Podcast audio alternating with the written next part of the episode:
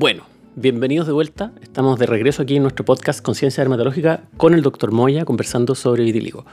Hola, muy buenas tardes nuevamente. Un gusto seguir conversando, Francisco.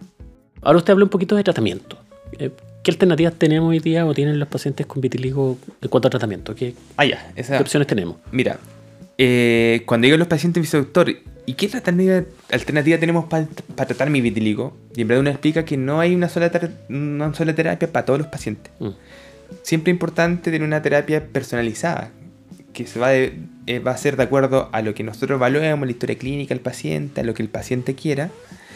Por ejemplo, llega un paciente.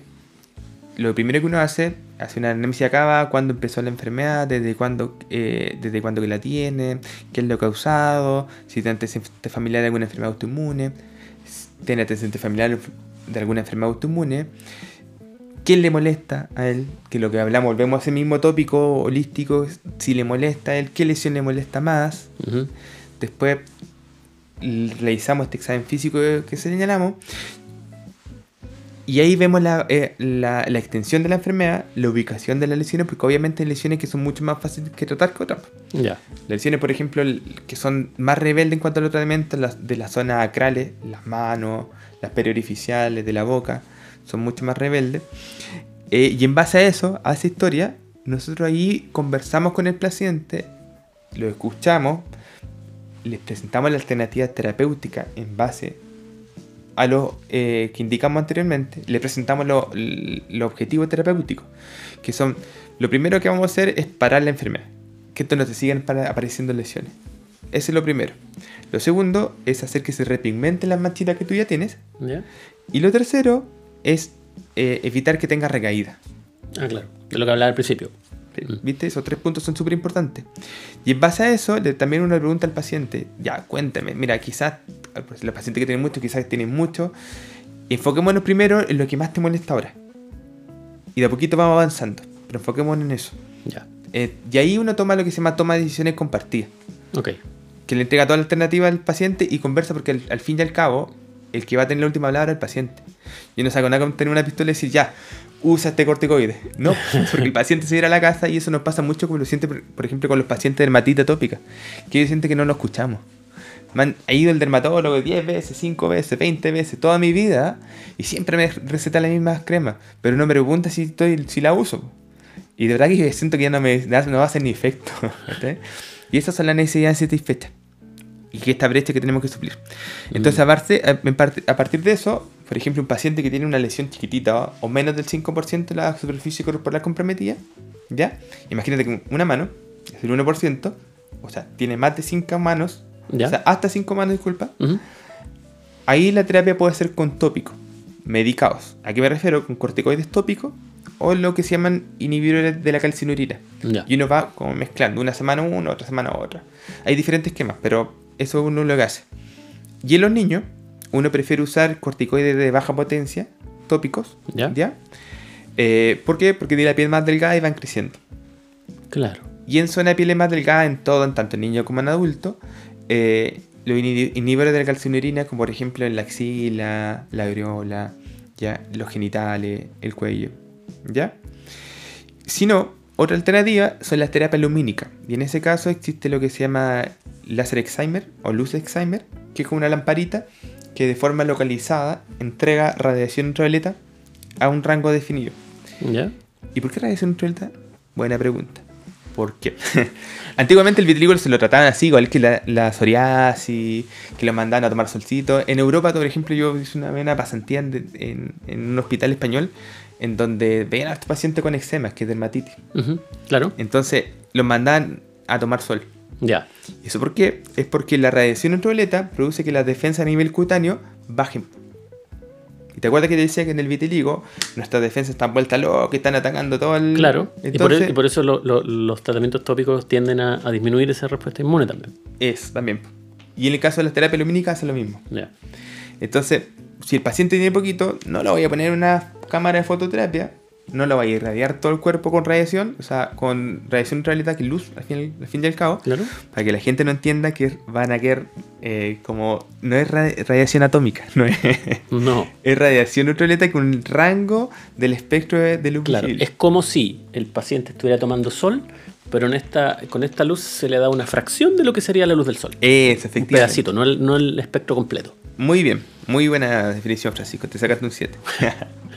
Entonces, de forma localizada, y eso se llama luz Excimer. ¿Cuánto se- ¿Cómo se llama? Luz Excimer o Luz- lámpara Excimer. La- Lámpara Excimer. Sí. Y en algunos, lo- algunos lugares en Santiago la tienen, no la tienen en todos lados. Ya. Eh, pero es una muy buena alternativa. Y en- ya. Y pongamos que el paciente no responde y siguió avanzando, o el paciente de partida siempre tuvo más del 5% de la superficie corporal comprometida. En ese paciente, ¿por qué el límite de los 5? ¿Ya? Porque después cuando después de 5% de la superficie corporal comprometida, cuando uno usa corticoides, tiene, uno tiene el riesgo de absorción sistémica. Es, es mucho corticoide que estaría expuesto el paciente. Entonces, por eso siempre con nosotros, por ejemplo, probablemente lo vieron en psoriasis o en dermatitis atópica, cuando uno dice, mira, entre un 5 y un 10% terreno de nadie, pero después de 10 ya no, nada. Ese, ese es para tratamiento sistémico. Claro, lo hablamos con la doctora eh, Armijo, que tratamos aquí en el episodio de sobre psoriasis en particular, y nos hablaba que las extensiones de las placas, eh, sobre todo en psoriasis en placas, son muy grandes. O sea, Sí. toda la espalda a veces. Y eso claramente es más que el 5%. Entonces, Por supuesto. no. Entonces, en esos pacientes que ya de partida tienen más del 5%, ya la terapia eh, son candidatos a terapia sistémica o a fototerapia en cabina. Que es una cámara, es como entrar a una, ca- una cama, cámara, cuerpo entero, y, y someterse a una luz especial. Eso. Es súper buena, de verdad lo usamos mucho, mucho, mucho. Eh, y las sesiones, más o menos, son dos a tres veces por semana. Es un tipo de radiación ultravioleta, se llama VB banda angosta. ¿Ya? Como digo, las sesiones son dos a tres veces por semana. Y las sesiones duran poquito, son de 1 a 4 minutos. ¿Ya? Cortita. Sí, y eso es muy importante ¿por qué? porque uno va exponiendo de forma fraccionada al paciente a la radiación ultravioleta, ¿ya? ¿Para qué? Para que no se queme. Claro, porque es radiación ul- ultravioleta, Sí, que finalmente puede producir eh, quemadura. Sí, po- Podría, si no se aplica de forma eh, medida, Sí, por ejemplo, las primeras sesiones son cortitas, cortitas, porque va, de a poquito van subiendo la intensidad en relación a la sesión anterior, como 25%, van avanzando. Más o menos la semana número 2 empieza a hacer efecto. Ya, O sea, la sesión número 2, disculpa. 12. 12. Wow. Sí, y recién vamos a hablar respuesta a las 21, 22 en sesiones. Sí, y eso es lo malo. Mm. Que muchas veces, primero, si bien es súper buena, como te decía, porque es efectiva, ¿ya? Y uno la puede usar también, usarla con corticoides o sin corticoides, ¿ya? Claro, uno puede mezclar ahí, eh, digamos. Sí, porque no hay approach. problema con, por ejemplo, a un paciente uno le dice, mira, ¿qué es lo que más te molesta? No sé, por la cara, ya, vámonos con la cara con, con corticoide o tratamiento tópico y fototerapia. Claro. Eh, entonces, lo malo es que en, San- en, en todo Chile la disponibilidad de fototerapias, de cámara de fototerapia es poca. Son muy pocos los lugares que donde tienen. Y sobre todo en regiones, eh, hay fototerapia en algunas regiones y eso es netamente por gestiones locales, de los servicios del, del- disculpa, de los servicios de dermatología, como los jefes de dermatología, no sé, pues, en Antofagasta tienen fototerapia, en, en Osorno, En Osorno tienen sí, fototerapia. Y aquí en Santiago son pocos los hospitales público y la privada, también pocos hospitales privados tienen. Y el segundo punto, porque también eh, no es tan bueno, que por un asunto de, de hablamos del acceso, es el acceso, Claro. y el otro es la, el problema de ir a los pacientes dos o tres veces por semana.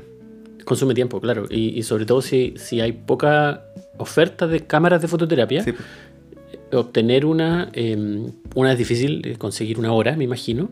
Y además está el, el componente de que, chuta, tengo que pedir permiso en el trabajo para ir a hacerme la, la sesión de... eh, Mm. Y el traslado para allá puede estar dos minutos, cinco minutos, Sí. siete minutos y después de vuelta. Sí, sí, sí, Entonces, yo lo explico a los pacientes cuando los mando a fototerapia, le dije, no te sientas desilusionado, pero tú vas a ir y las primeras veces va a ir por un ratito poco, un minuto. Es decir, y esto fue.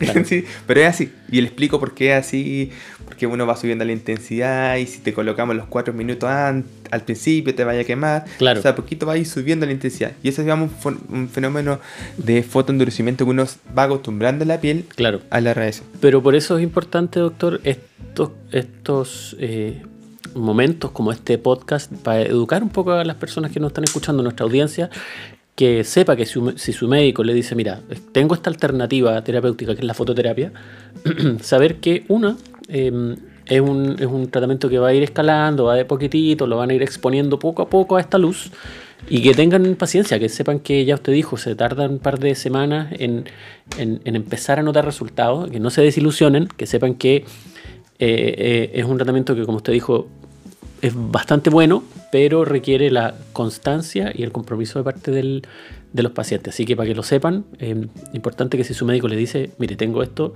sepan que es un tratamiento que requiere un poquitito de paciencia, pero que, que la tengan. Para resumir un poquito, doctor, entonces lo que tenía que ver con tratamiento, usted nos dijo, mira, tenemos alternativas tópicas para pacientes que tienen vitiligo, digamos, zonitas zonas más localizadas. Eh, varios tipos, al menos mencionó dos, que son los corticoides y estos inhibidores de la calcineurina ¿Sí? eh, tópicos. Pero además de eso tenemos la que podemos estar acompañados o no con la fototerapia. Sí. Y eh, habló de terapia sistémica. Sí, en terapia sistémica eh, si bien no hay mucho estudio que avalen la eficacia, ya, eh, todavía seguimos usando la misma herramienta de terapia sistémica que usamos clásicamente en todas las enfermedades inmunomediadas en la dermatología.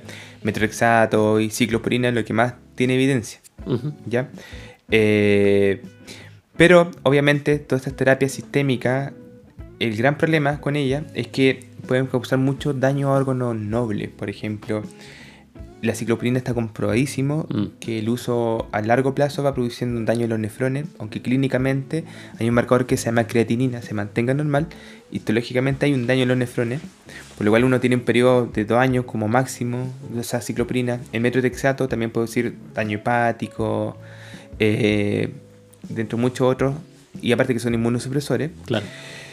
Por lo cual, ahí nace el, el próximo tópico, necesitamos nuevas terapias. Y ahí hay un punto importante que tocar, que es parte de estas alternativas terapéuticas, sobre todo en aquellos casos que están extensos, ¿ya? O que llevan mucho tiempo, ¿ya? Hay diferentes estudios que nos muestran, eh, el otro leía uno que hablaba de pacientes con vitiligo extenso que eran candidatos como terapia sistémica y eran hechos como a médicos generales, ¿ya?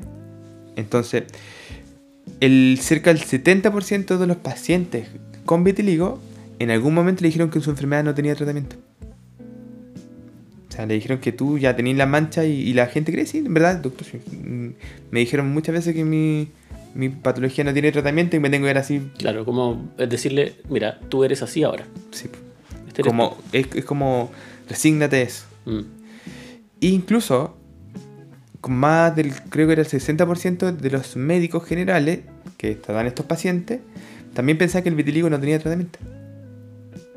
Y se tenía una muy buena encuesta para hacerla aquí con médicos generales, decir que tú piensas que hay tratamiento de vitiligo, mostrar una fotito, si mira, este paciente está así, ¿tú crees que en algún momento se puede volver a pigmentar? Entonces, eh, y eso es algo que tenemos que cambiar, o sea, tenemos que cambiar que los pacientes se sientan más confiados, el que hay nuevas terapias, porque hay una alternativa, y para que los, para que los médicos, tanto dermatólogos como médicos generales, también vean que hay un universo más allá.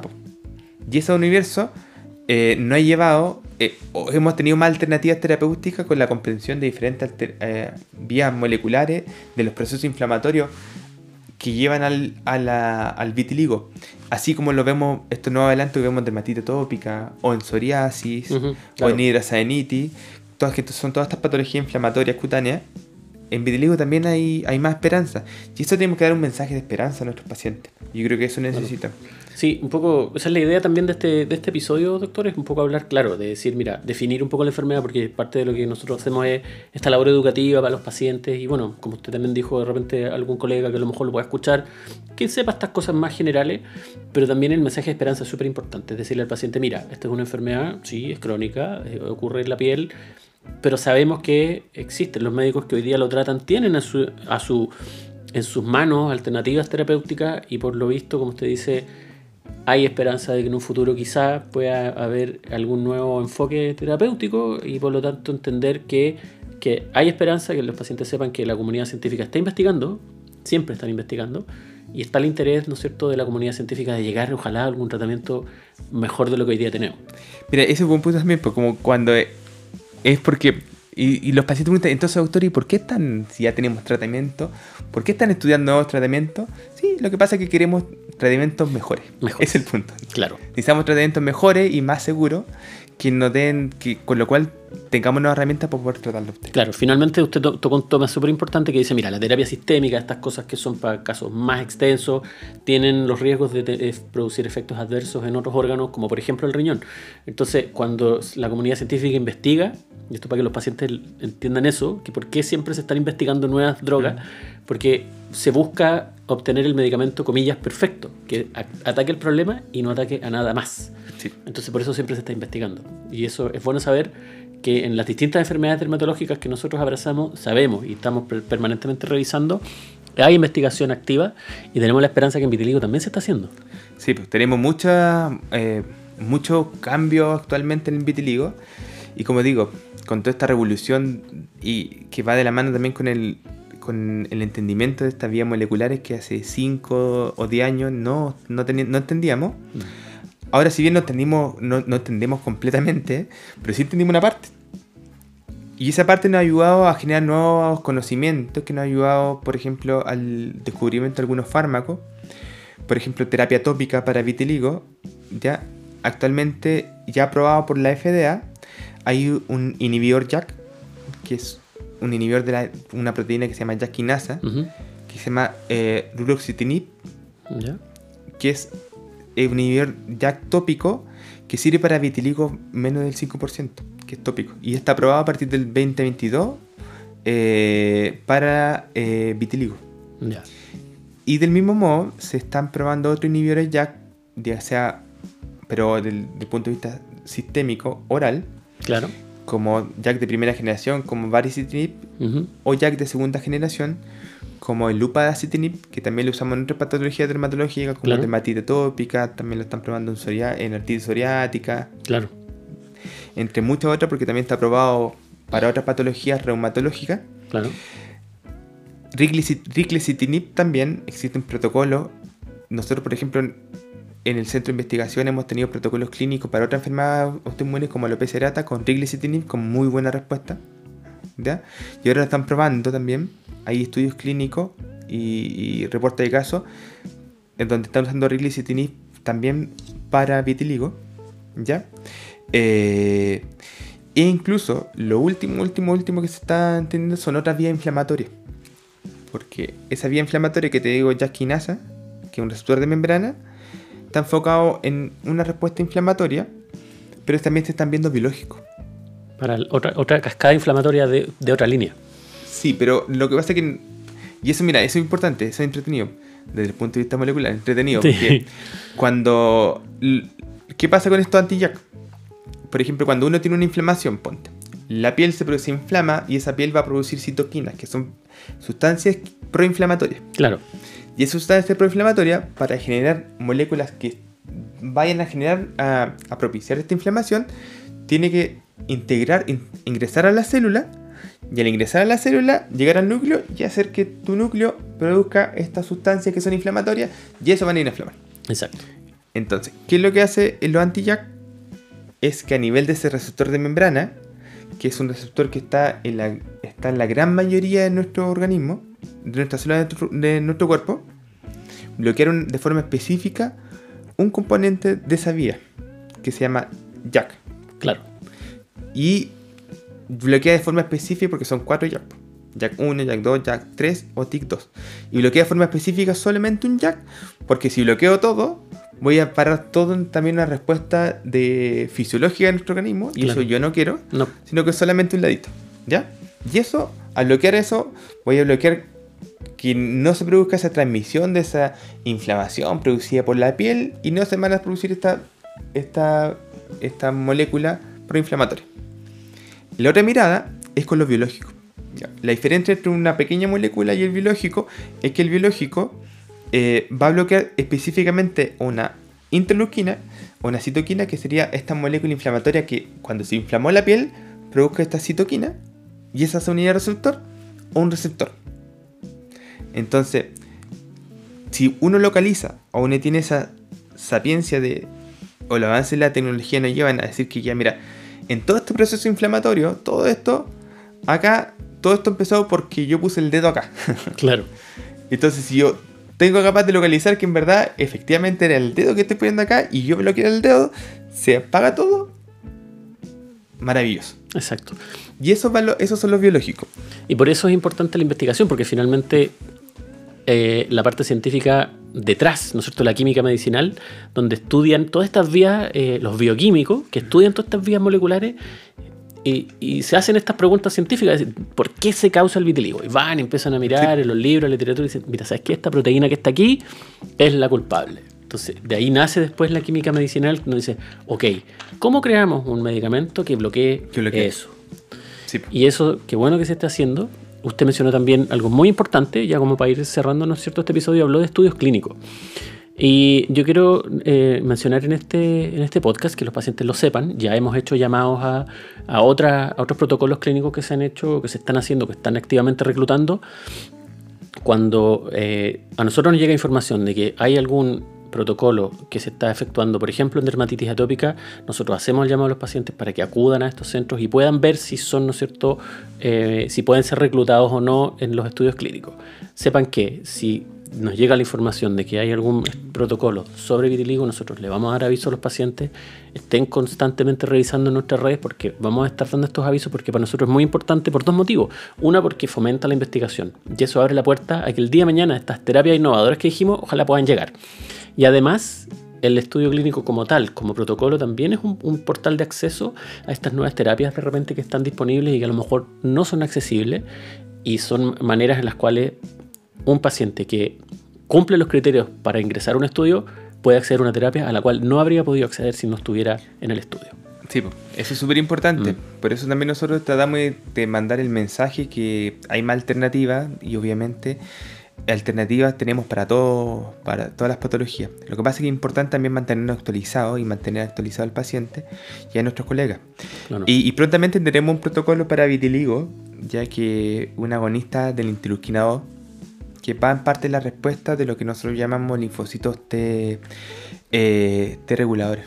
Ya, ¿ya? qué bueno saberlo. Entonces Sí. vamos a estar atentos y si eso se, se, se- se nos llega esa información, nosotros vamos a avisarle a todos nuestros pacientes con vitiligo que puedan consultar en los distintos centros donde se investiga si pueden ser reclutados para el estudio. Porque eso, como le digo, una, fomenta la investigación, que nosotros sí estamos comprometidos en poder apoyar en eso, pero también permite que los pacientes puedan acceder a un medicamento que a lo mejor no podrían haber accedido. Eh, doctor, bueno, yo creo que hoy día hemos explorado ya en súper buena medida lo que es vitiligo, nos metimos súper profundo. Me encantó la conversación porque, porque, bueno, yo de formación soy farmacéutico, entonces son cosas que a mí esa información me encanta, me gusta y siempre es bueno aprender. Y es bueno que eso también quede aquí en un podcast para que la gente vaya escuchando, vaya conociendo. También abordamos las causas, cuáles son los síntomas principales, hablamos también algunas eh, opciones de tratamiento y sabemos que hay una esperanza. Hay una esperanza de futuro. Así que nada, yo espero que este podcast haya sido un, un espacio muy educativo. Yo le quiero volver a agradecer, doctor, por habernos acompañado en este podcast, por compartirnos todos sus conocimientos y por ayudarnos a, a cumplir esa misión que tenemos, que es de educar a los pacientes, de acompañarlos y de, de entregarles eh, buenas alternativas para que se puedan, ¿no es informar bien sobre la- las distintas enfermedades. Sí, pues muchas gracias a ti, Francisco, y sobre todo a Fundación Padece, que sin duda el trabajo que están haciendo es un trabajo maravilloso, todo con el fin de poder ver eh, y darle una mejor calidad de vida a nuestros pacientes, y sobre todo hay un punto muy importante que no tenemos que tener en cuenta, que empezar a visibilizar todas estas patologías dermatológicas, en donde lamentablemente muchos de nuestros pacientes, amigos, hermanos, vecinos, sienten que vivir con una patología crónica dermatológica en general es un, es un yugo que tienen que llevar toda la vida. Pero cuando tienen acceso, ya sea a terapia innovadora y a las nuevas tecnologías, en verdad se dan cuenta que no era un yugo. Sino que no era un. eh, nosotros muchas veces hablamos de los pacientes con dermatitis atópica, que es. mm, por ejemplo, hay pacientes que viven toda la vida rascándose y uno piensa que es su vida es rascarse, pero cuando uno lo, lo empieza a tratar con terapia innovadora o con eh, en los protocolos clínicos, se dan cuenta que en verdad le cambia la vida. Claro. Y eso es importante porque al poder visualizarlo dentro del- del- de la sociedad, uno, ese estigma que sienten nuestros pacientes al tener una patología cutánea, ¿ya? vam- lo vamos a ir rompiendo. Y lo otro también tenemos que empezar a visibilizar, nos va a ayudar a que las autoridades sanitarias también lo visibilicen. Muy importante ese punto, doctor. Y una cosa es, eh, para poquito, ya empezar a meter más ruido, más ruido, más ruido, para que nuestros pacientes también exijan sus derechos. Ujú. Y de tal manera eh, te puede asegurarle la misma atención que yo también desearía que mi mamá tuviera, o que mi hermano tuviera, o que, mi- o que yo mismo tuviera, o que mi señora tuviera. Y eso es lo que tenemos que tener eh, como enfoque. Que también nuestro paciente en- puede ser nuestro amigo, puede ser nuestro vecino, podemos ser nosotros mismos. Entonces, siempre tenemos que tratar de obrar como también nosotros nos gustaría. Bueno, esa, eso que usted dijo tiene un nombre, se llama empatía. Y la empatía es súper importante hoy día, eh, doctor. Yo encuentro maravilloso que usted lo, lo diga de esa manera. Y, y nada, nosotros también queremos que los pacientes se empoderen, que exijan un poquito sus derechos. eh, y para eso también vamos a estar nosotros. Vamos a estar apoyándolo. Nos pueden seguir siempre, ustedes ya conocen nuestras redes sociales, en Instagram y en Facebook, arroba padece.chile, o la página web, www.padece.cl. Pónganse en contacto con nosotros, siempre vamos a estar ahí para apoyarlo. Y, nada, bueno, yo quiero eh, ya volver a agradecerle, doctor, por la compañía, pero también quiero eh, agradecer a nuestros oyentes por habernos escuchado, por habernos acompañado durante toda esta primera temporada de este podcast Conciencia Dermatológica. Y, gracias por habernos escuchado. Y por último, también quiero ah, volver a agradecer a nuestros patrocinantes, Laboratorio Sanofi Aventis de Chile y al Laboratorio Avi Productos Farmacéuticos Limitada, por apoyarnos en la producción de este podcast. Así que los invitamos a seguirnos en nuestras redes sociales, ya les dije, Facebook, Instagram, como arroba padece.chile y que nos visiten en nuestra página web, padece.cl, para más información y para contactarnos. Muchas gracias por estar con nosotros, doctor. Muchas gracias, Francisco, y que tengan muy buenas tardes, buenos días cuando escuchen el podcast. y lo invito a todo el mundo a unirse. Yo siempre, eh, y esto aparte, yo siempre cuando tengo un paciente con enfermedad dermatológica crónica, digo, ¿no has escuchado nunca una fundación? ¿No interesaría? Mira, súper importante, inscríbete en la fundación, porque a poquito eh, vamos sumando mayor cantidad de pacientes y mayor presión. Y visibilizar.